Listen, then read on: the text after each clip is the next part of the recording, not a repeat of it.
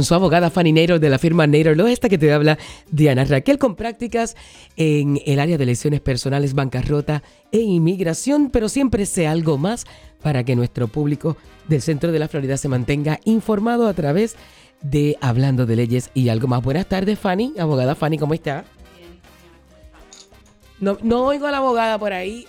Déjame- ahora. ahora sí me oyes. Buenas tardes, abogada. ¿Cómo está? Bien, ¿y tú qué tal? ¿Cómo estás? Pues estamos muy bien y contentos porque seguimos eh, haciéndonos eco de las cosas que suceden y en este mes, adicional a que hemos mencionado lo de la concientización del cáncer de mama, también está lo de violencia doméstica y ayer pues eh, nuestro Major Jacob Ruiz me hizo el acercamiento de vamos a hacer algo con esto y dijo pues tenemos una persona que podemos traer en el área de Oceola y entonces yo hice mi asignación por el otro lado y conseguimos a la del condado de, de Orange a través de- del capitán Carlos Torres. Así que vamos a tener hoy tremendo banquete aquí de ambos eh, condados para poder darle esta información a nuestro público en cuanto a violencia doméstica se refiere y obviamente pues estamos hablando de las víctimas de, de, esta, de este alacrán que está consumiendo a la sociedad, no sé por qué, ¿verdad?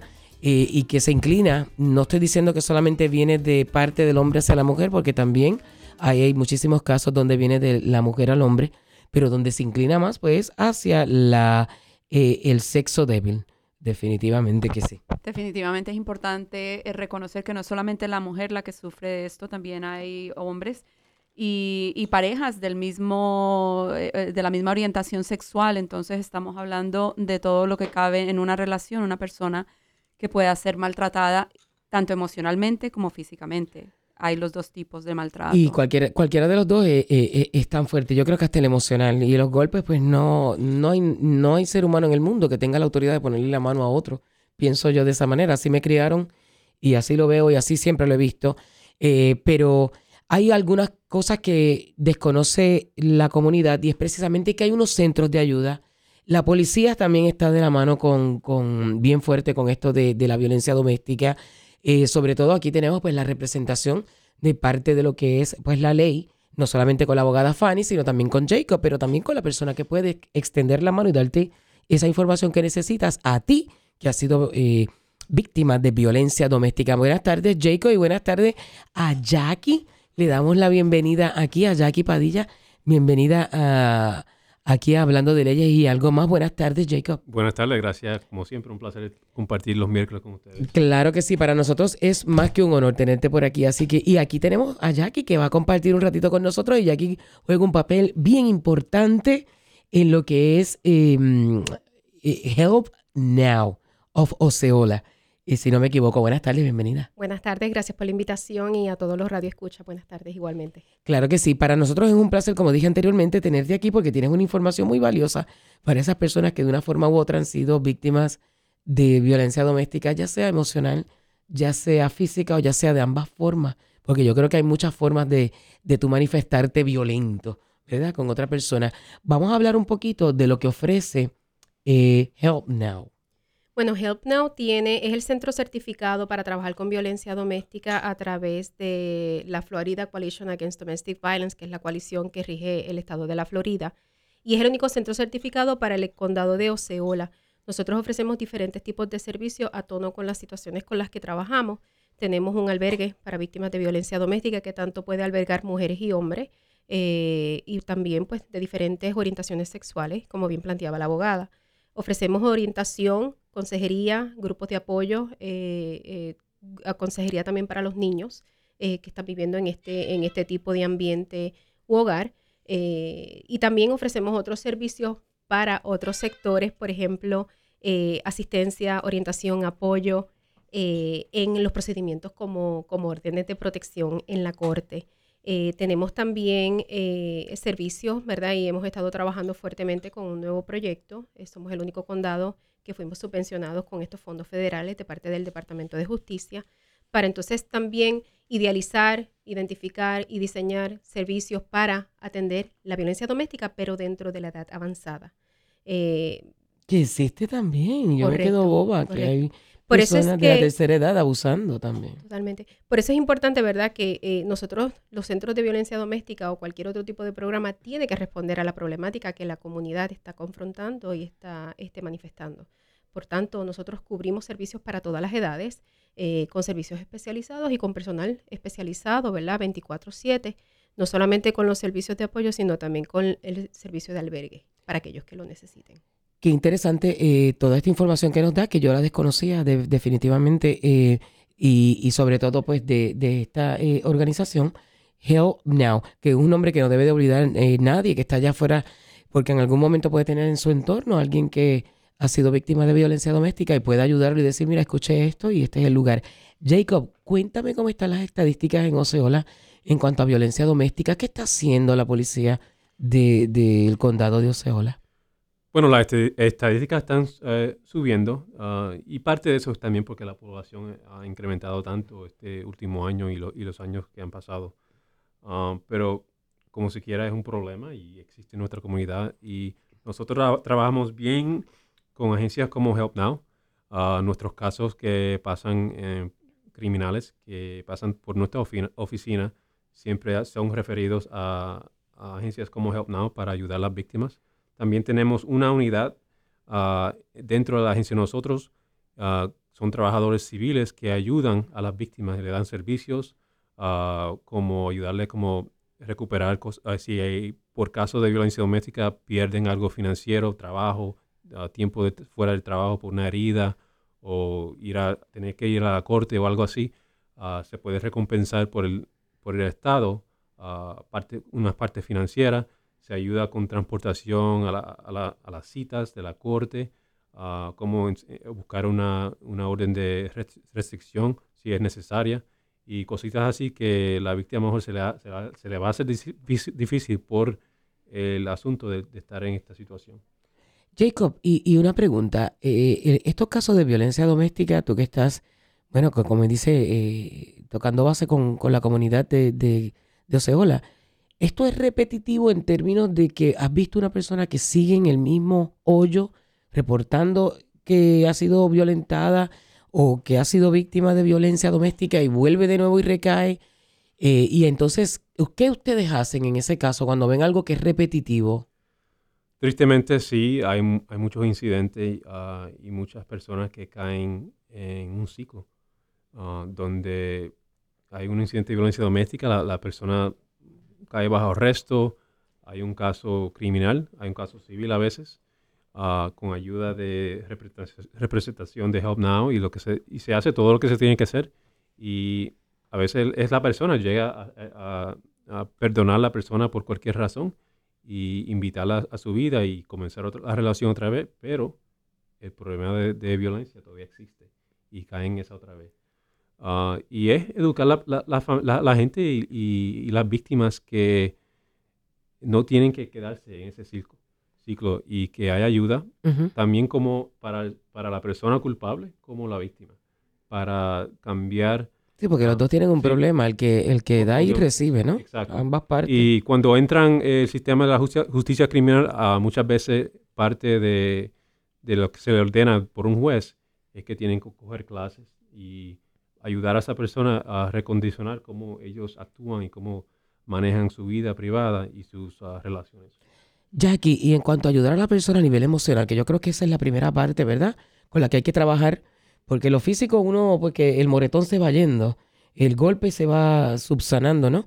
Pero ¿y qué pasa con esas heridas de, de- de emocionales, mentales? Cuando ustedes, ¿qué ustedes hacen cuando ven que una persona está trancada en lo mismo?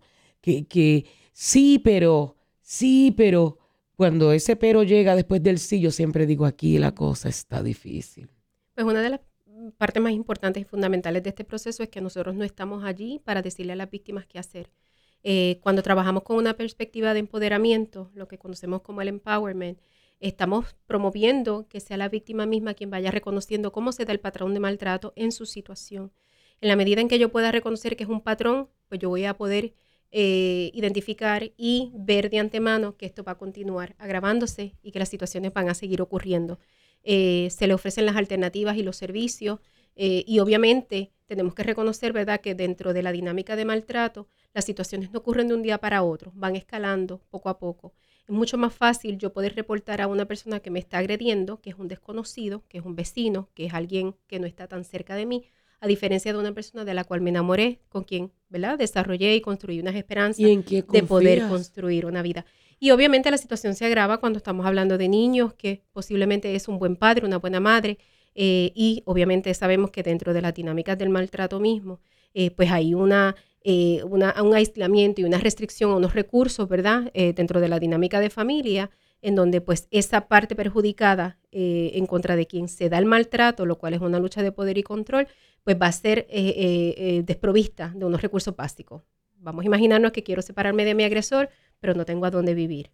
no tengo recursos económicos, nunca me permitió completar mis estudios o trabajar, no conozco el idioma, esto es un país extraño para mí. O sea, se pueden dar una serie de factores que agravan la situación y aquí volvemos otra vez con la perspectiva de empoderamiento y de resiliencia, donde le damos unos servicios que van a ir atacando todas esas áreas de vulnerabilidad para darle los recursos y de esta forma pueda eh, en algún momento dado tomar la decisión. Hay estudios que dicen que una víctima puede demorar de 7 a 10 años en lo que identifique y reconoce que esto no va a cambiar. Eh, cada caso es único y, e individual eh, por eso es que tenemos que prestar los servicios, ¿verdad? Y ayer una colega decía, no hay una receta, no hay unos pasos estrictamente eh, que vamos a cumplir para cada uno de los casos, pero cada víctima es experta en su situación y es la que nos va a dar la información para entonces nosotros con la teoría encaminarla y cogerla de la mano con los servicios que ella necesita. Y dentro de estos servicios también hay eh, servicios a nivel de psicólogos y todo que puedan proveerlo para que la persona, ya que ustedes vean que es crítica la situación, porque una cosa es que ustedes no le digan qué tiene que hacer, pero otra cosa es que ustedes identifican lo mal que está. Correcto. Hay casos, volvemos, que, que podemos ver una, un impacto de la violencia, de, ¿verdad? Que llega a un estado de trauma. Eh, y ciertamente hay diferentes teorías que nos dicen, ¿verdad? Desde lo que es una mala conceptualización de las circunstancias y de la impotencia que sienten este, y el sentido de, de que la situación nunca va a cambiar, este, y por eso la importancia de, de lo que es el acuerdo, no los acuerdos, sino los trabajos colaborativos. Nosotros no podemos hacer este trabajo solos, dependemos que la policía trabaje con nosotros mano a mano. Hay especialistas de la conducta humana como psicólogos, especialistas en trauma, a quienes podemos referir igualmente. Así es que hay diferentes recursos en toda la comunidad que conocen sus diferentes especialidades y que van a poder atender y responder con los servicios que nuestra víctima necesita, si ese fuera el caso. Pero sin lugar a duda tenemos casos que tienen PTSD, que tienen unas condiciones ya de, índole traumática y que tienen un impacto este, grandísimo en lo que es el funcionamiento del cerebro y, y, el, y, las respuestas y el acondicionamiento este, eh, en su vida diaria. Así es que sí, ciertamente estos casos necesitan otras ayudas. Eh, ¿verdad? Cuando damos el servicio y hablamos de empoderamiento, estamos hablando de darle una esperanza y empezar a cosechar y reeducar sobre el sentido de que sí fuiste víctima, pero eres sobreviviente y puedes continuar hacia adelante.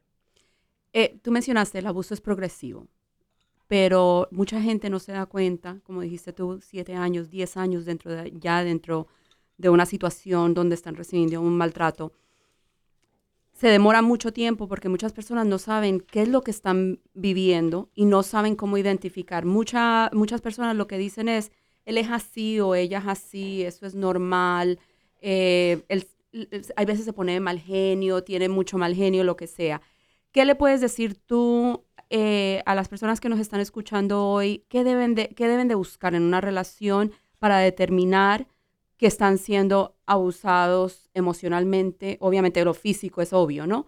Pero hay veces la gente no considera que un empujón o si te cojo del brazo un poquito fuerte es maltrato. Para mí es una falta de respeto y maltrato y hasta ahí, ahí, ahí llegamos. Pero para personas no, hay muchas mujeres y hombres que creen que eso es normal. O que una mujer le dé una cachetada a un hombre, eso es normal, se, you se pasó. ¿Qué pueden identificar las personas allá afuera que es abuso? Bueno, hay, una serie de indicadores, ¿verdad? No todos los casos van a tener todos los indicadores, pero ciertamente son conductas controladoras. El aislamiento de los seres queridos, de oportunidades de crecimiento, de oportunidades de compartir, de estudiar, de trabajar, de tener acceso al dinero, a tomar decisiones. Eh, los celos, el monitoreo de la vestimenta, monitoreo de los teléfonos, eh, la computadora, eh, con quién te relacionas, con quién no. y, vamos a ver diferentes estrategias de esa naturaleza. Eh, ciertamente estas situaciones van a ser progresivas. quizás lo que comenzó con este, no te pongas eso, que no quiero que te miren los hombres o no este, este, tomes fotografías con esas mujeres porque este, siento que te estás olvidando de mí, eso puede ir escalando y convertirse en una situación que entonces termines con eh, abuso verbal, palabras oeces, los gritos, las humillaciones. Eh, si no haces esto, pues entonces te voy a quitar el acceso a los niños, este, me voy a divorciar y no lo vas a ver nunca más. O, me lo voy a este, llevar. O me lo voy a llevar, eh, lo voy a poner en contra tuya, eh, te revise tu ropa interior. O sea, se escala a unos niveles, ¿verdad? Este, bien drásticos y bien alarmantes. Pero estas cosas no ocurren de un día para otro. Esto va este, de forma progresiva, escalando en severidad y frecuencia. Y mientras más rápido se cumple ese ciclo, ¿verdad? Y entonces retomamos el, ay, perdóname, yo no quise hacerlo, es que si tú tan solo me, me complaciera, es que si me avisaras cuando saliste del trabajo para saber que está bien. Control, ¿verdad? El control. Así es que, como yo digo, ¿verdad? Es difícil preguntar cuál fue el primer incidente porque muchas veces no sabemos cuál fue el primer incidente. Quizás la pregunta es cuál fue esa primera experiencia que te desilusionó de la persona que amabas. ¿Qué fue eso primero que te trastocó y que tú no esperabas? Y ahí damos con el primer incidente. Y, y, Jackie, ¿entiendes tú que me mencionaste personas eh, adultas, de la tercera edad, diría yo, ¿no? Y, entonces me pongo a pensar yo, esto es algo que siempre ha existido, es que ahora se está hablando, ahora se está acusando al, al, a mí, al, al, que comete eh, la violencia doméstica, eh, porque si hay personas de la tercera edad, pueden ser mis papás, pueden ser mis abuelos, entonces esto viene de hace tiempo callado y ahora es que en realidad se, hay alguna información que deje ver que eso es así. Eh, definitivamente, esto no es un problema nuevo, esto es un problema expirado y viejo, ¿verdad? Eh, lo que pasa es que los problemas los convertimos en estadísticas, en números para ver la gravedad de la situación y con cuánta frecuencia, ocurre. Entonces ahí desarrollamos políticas públicas o legislaciones que ataquen el problema para reducirlo. Cuando hablamos de personas de edad mayor, vemos casos donde han estado toda una vida sometidos a maltrato.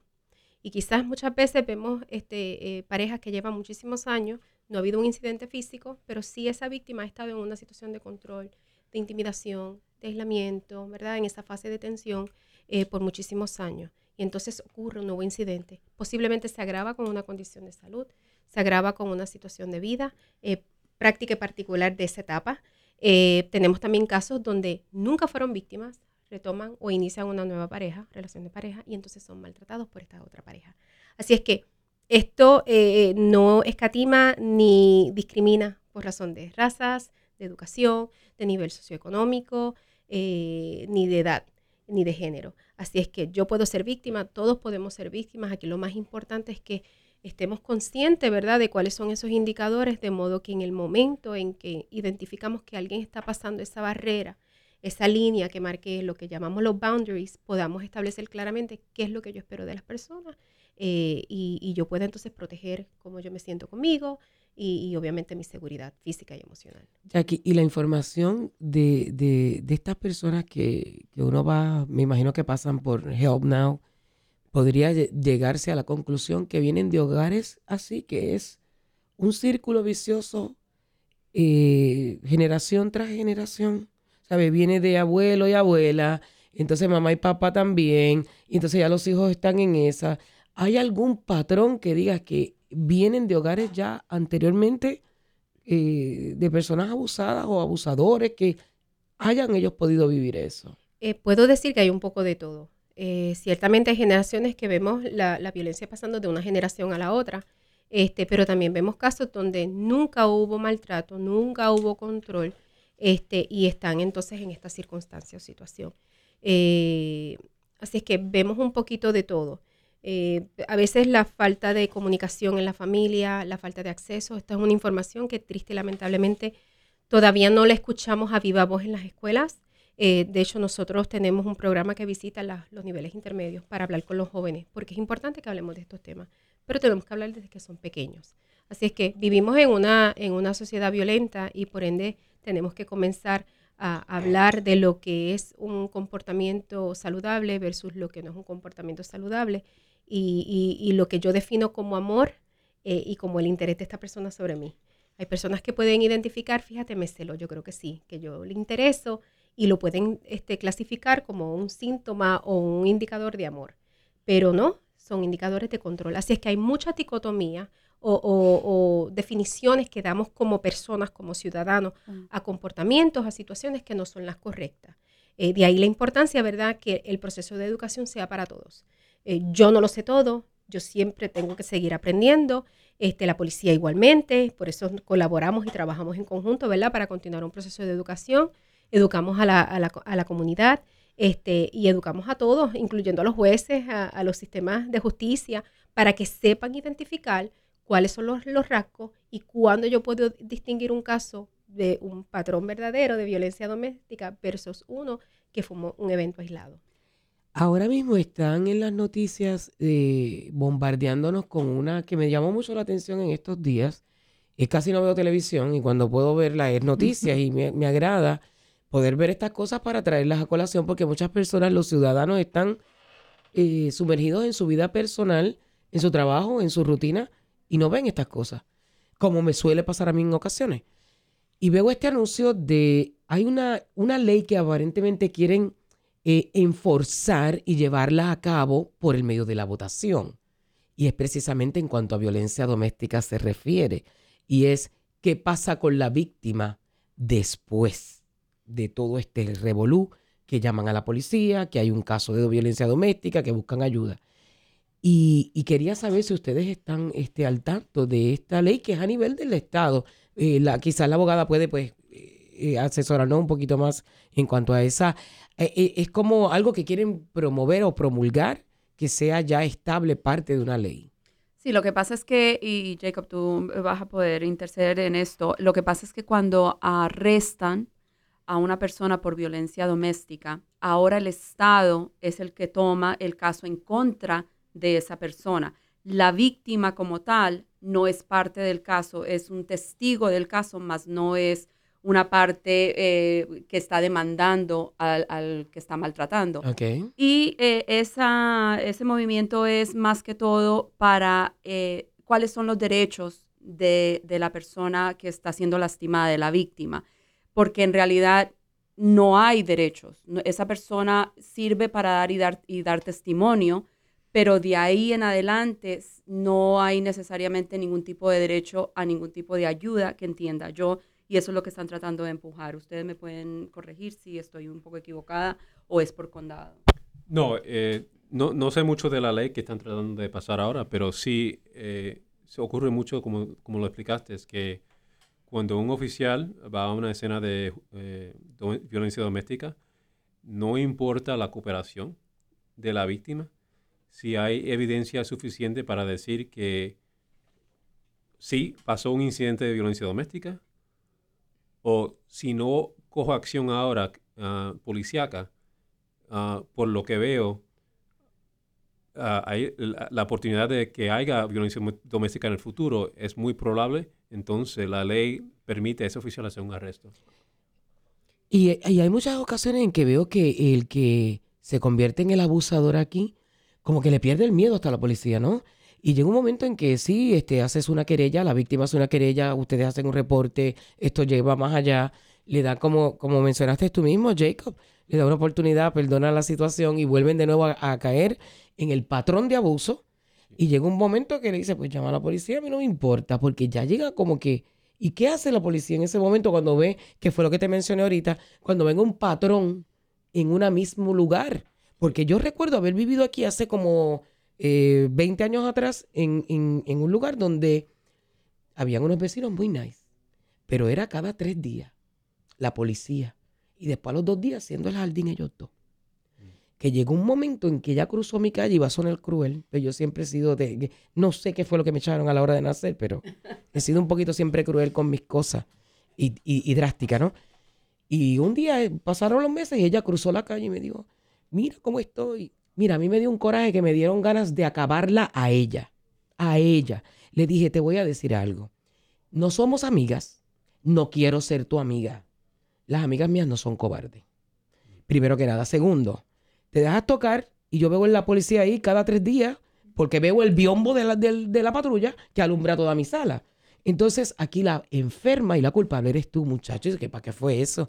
Mis matan amanecían arrancadas. Pero yo dije, mira, déjalo que, que, que disfrute, porque ya yo lo que veía era un patrón que ella quería encontrar una persona que le dijera todo lo contrario a lo que yo le dije.